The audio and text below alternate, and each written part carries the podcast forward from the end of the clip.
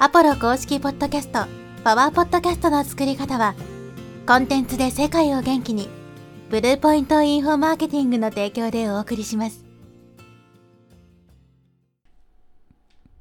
はい、えーこんにちは、ポロです。今日はですね、新時代のウェブマーケティング戦略についてお話していきます。今回の内容はかなり、ま、重要な話になるんで、メインチャンネル、サブチャンネル、両方で、ま、同じエピソードをね、ま公開していこうかなと思ってるんですけど、まあ、両方聞いてない、ね、片っ端しか聞いてないっていう人もいると思うんで、まあ、そういう人のためにね、どっちのチャンネルでも、まあ、発信していこうかなと思うんですけど、この、ま、マーケティングのやり方っていうのは、まあ、当たり前ですけど、時代の変化とともに、当然変わっていくわけですよね。で、まあ従来のやり方、まあ数年前とかね、例えば10年前とかであればですね、いわゆるその DRM と呼ばれるもの、ダイレクトレスポンスマーケティングと呼ばれるものが主流で、まあ非常に反応が出ていたわけですね。でもこれ聞いてる人もまあ薄々分かってるんじゃないかなと思うんですけど、まあ、最近ではこの DRM が効かなくなってきていると言われているわけですね。まあ理由としてはいろいろあるわけですけど、みんなが同じようなことやってるから、見込み客に免疫がついてき,、ま、きてしまった。まあ、別の言い方をするならば、見込み客のリテラシーが上がったってことですね。そういう小手先の手法みたいなものはもうもはや通用しなくなってきているということです。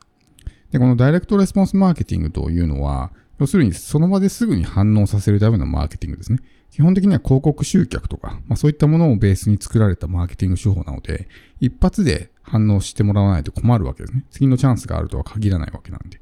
なので、結構まあ強引な手法だったりとか、あるいは相手を煽るようなね、ことをやったりとか、っていう必要があったわけですね。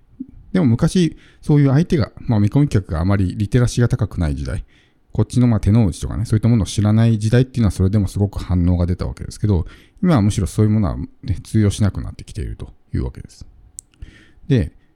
例えばリスト取りっていうところに関して言うならば、何か広告を出して、そこでじゃあ、ね、ランディングページに誘導して、ランディングページでね、何かプレゼントあげてとかね、いろいろこう、まあリストを取ろうとするわけじゃないですか。でも、リストが取れないわけですよ。で、今はむしろそういう手法で取るんじゃなくて、時間をかけるってことが大事なんですね。むしろ時間をかけた方がいいわけですよ。ダイレクトにレスポンスさせたらダメなんですね。なぜならそれはもう通用しないから。それをやった瞬間にね、もう一発で信用を落としてしまったりとか。強引な手法をやるってことはある意味諸刃の剣でもあるわけだから。売り込まれたとかね、うさんくさいとか煽られたっていう印象を与える可能性もあるわけだから、まあ、うまくいかなかった時の、まあ、リスクもあるわけですね。で、逆に、すぐにね、相手にこう反応、コンバージョンしてもらわなくてもいいわけですよ。例えば情報発信をしていれば、今後まだね、接触する機会はあるわけですよ。今回見た人が、例えば、ね、数ヶ月後にまた自分の発信どっかで見かけて、また見てくれるかもしれない。もしそれが良かったら、その後継続して見続けてくれるかもしれない。ってなると、すぐに反応させる必要はないわけですし、むしろ今の時代っていうのはですね、時間をかけてしっかりと信頼構築をしてからリストを取った方がいいんですね。っていうのは、結局さっきみたいな DRM みたいな関係性が全くできてない状態でリストを取っても、もう今の時代ですよ。今の時代であればメルマガが読まれないからですね。かつてはあまりメルマガ配信してる人とかが少なかったから、開封率も高くてね、読んでもらえたってのはあるかもしれないですけど、今はもう無数の人がね、こうメルマガ発信してるんで、もう簡単にこう読まれないっていうかね、読まれなくなってしまう。解除されてしまうとかね。開いてもらえないみたいなことが起こるんで。じゃあどうやったら読んでもらえるかっていうと、事前にも信頼を作っておくわけですよ。この人の発信なら聞きたいっていう状態を作っておけば、ね、そういった状態においても自分のメルマガは開いてもらえるんですね。でもそれが関係構築はできてない。どういう人かもよくわかんない状態で、なんとなくプレゼントがね、欲しかったか登録したみたいな感じだと、まあ、1、2通読んでしょうもなかったらもう読まないとかね、解除とかってなってしまうわけですね。だから、先に関係性を作る必要があるわけですよ。リストマーケティングはね、関係構築マーケティングだみたいな話をね、まあ、昔から言われているわけですけど、それはむしろ順序が逆で、かつてのその関係構築のマーケティングですよっていうのはどちらかというと、メルマガに入ってきてから関係を作るみたいな、そういった意味だったんですね。だから広告とかで集客して、すぐにね、DRM とかで、ね、えーメルマガに登録してもらって、で、そこでメルマガを発信していって、メルマガの中で、まあ少しずつ信頼を積んでいくみたいな、そういうニュアンスの、まあ、関係構築マーケティングっていうふうにね、リストマーケティングを呼んでいたわけですけど、今はむしろ逆で、そのリストに入ってくる前の段階でもうすでに信頼を作っておく必要があるわけですよ。そうしないとそもそも信頼がないから登録してくれないし、登録しても読んでくれない、開いてくれない。すぐに解除されるし、まあ自分の商品も売れないっていう風になるんで、いかにね、えー、信頼を作っていくのかっていうのは大事なわけですけど、信頼ってそんなにすぐにできないじゃないですか。これはまあ、リアルにおける人間関係もそうだと思うんですけど、初対面の人をね、いきなり信頼したりとか、基本的にはないですよね。信頼ってどうやってできるかっていうと、やっぱりある程度の時間が必要になるわけですよ。それが、やっぱりオフラインよりもオンラインの方が圧倒的に時間がかかるわけですね。相手の姿形が見えないわけだし、接触時間も短いわけだしね。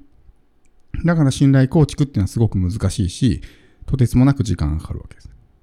でも逆に時間をかけた方がいいんですね。例えば自分が何かブログを書いていて、まあ SNS とかでね、SNS にしましょうか。SNS とかでよくありますけど、なんか投稿してね、すぐにじゃあはい、LINE 登録してくださいみたいな感じのやると思うんですけど、別にあれやってもおそらく登録しないと思うんですね。その人自体に興味ないとかね、その人の発信に興味ないとか。であればどんなに LINE 登録してくださいって毎回言ってても登録しないと思うんですよ。じゃなくて、そういうふうに毎回毎回投げかけるんじゃなくて、もうどっかに、例えばね、プロフィール欄とかにリンクだけ貼っとけばいいんですよ。で、ただひたすら日々ね、こう発信し続けて、価値のある状況発信、情報を発信し続けていればですね、信頼が溜まっていくんですね。そうするとどっかのタイミングで相手が来るんですよ。この人いいなってなったら、そういうプロフィール欄とかのリンクをクリックしに来て、そこにメルマガのね、LP とかの、まあ、URL があったらそれをクリックしてメルマガに登録してくれたりするわけですよ。だから、慌ててその場でコンバージョンさせようとするんじゃなくて、だからさっきの SNS みたいに毎回投稿するたびにね、LINE 登録してくださいとかって言うんじゃなくて、あえてそういう投げかけをしないっていうのが、すごくね、えー、重要になってくるんじゃないかなと思うんですね。そういう投げかけをしたところでしないから、相手が自分に対して信頼ができてなかった。で、この新時代のマーケティング戦略、ちょっとまあ大々的なね、こうテーマになりましたけど、これに一番適しているのがやっぱポッドキャストだと思うんですね。ポッドキャストって、なんていうんですかね、そういうすぐに反応を出させるみたいな点においてはすごく、まあ、使いにくい媒体じゃないですか。YouTube とかブログとか SNS って比較的こういうね、まあ、DRM と相性が良くて、そういうような手法がね、使いやすいプラットフォームだと思うんですけど、ポッドキャストってそういうのって使いにくくないですか？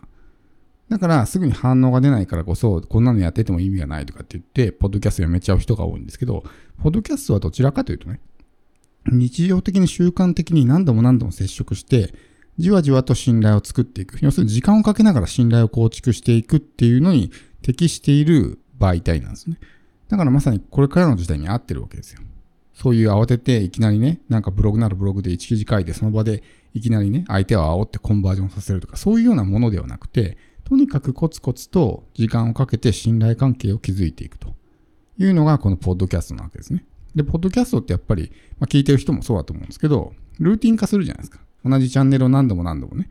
まあ、通勤中に聞くとかね、なんかそういう家事やってる時に聞くとか、ジムでトレーニング中に聞くとか、いろいろあると思うんですけど、そういうまあルーティン化しやすいから。だから相手がこう聞いてくれるわけですね、習慣的に。ってなると、何回も何回も聞いてるうちに少しずつ信頼が溜まってくるんですよ。自分に対して、ね、親近感を感じてくれたりとか、ね、えー、好きだっていうふうにまあ思ってくれたりとかね。あるいはこの人すごいなって思ってくれたり、もっと聞きたいなって思ってくれたりとかね。最初はその配信者自体に興味がなくても、ずっと話を聞いてるうちに、この人どういう人なんだろうとかっていう興味が出てきたりとかね、するわけですよ。で、そういうふうに少しずつ時間をかけて信頼関係を築いていくのがいいわけだし、それがやりやすいのがこのポッドキャストなわけですね。ポッドキャストって、基本的にみんなずっと聞いてくれるから、YouTube みたいに途中で離脱みたいなのがね、起こりづらい媒体なんで、話も聞いてもらいやすいですし、人間関係に例えるとね、わかると思いますけど、初対面の女性とかね、まあ、女性なら男性でもいいですけど、初対面の異性にね、いきなり結婚してくださいとかね、付き合ってくださいって言わないじゃないですか、基本的には。言う人いると思い、いるかもしれませんけど、基本的には言わないじゃないですか。やっぱある程度関係を作ってね、あ、この人いいなと思ったらじゃあお付き合いしましょうとかってなるわけであって、それと一緒なんですね。こう、事前にやっぱ信頼を作っておく。かつてはそれが、そういうことしなくてもよかったんですよ。そういう小手先のテクニックだけでなんとかなったから、ね、そういうのを使っていればうまくいったんですけど、今はもうそういう時代じゃないから。逆なんですね。先にじっくりと信頼を作ってから、ね、えー、リスト取りをする。集客をすると。でも他のブログとか SNS とか YouTube とかはなかなか相手が継続的に自分をね、見続けてくれるっていうのは、まあよっぽど信頼が溜まっていればできますけど、そうじゃない場合ってなかなかそういう相手をね、こう維持する。一人の見込み客にずっと見続けてもらうっていう状態を維持するのが難しいんですけど、ポッドキャストはそれがやりやすいし、ポッドキャストはどちらかというと、そういうね、すぐに反応させるみたいなことが不向きな媒体だからこそ逆に都合がいいわけですね。そういうことをしなくて済むから。じっくり時間をかけながら関係性を築いていけるっていう点において、ポッドキャストはこれからのね、ウェブマーケティングに最適なプラットフォームだと思います。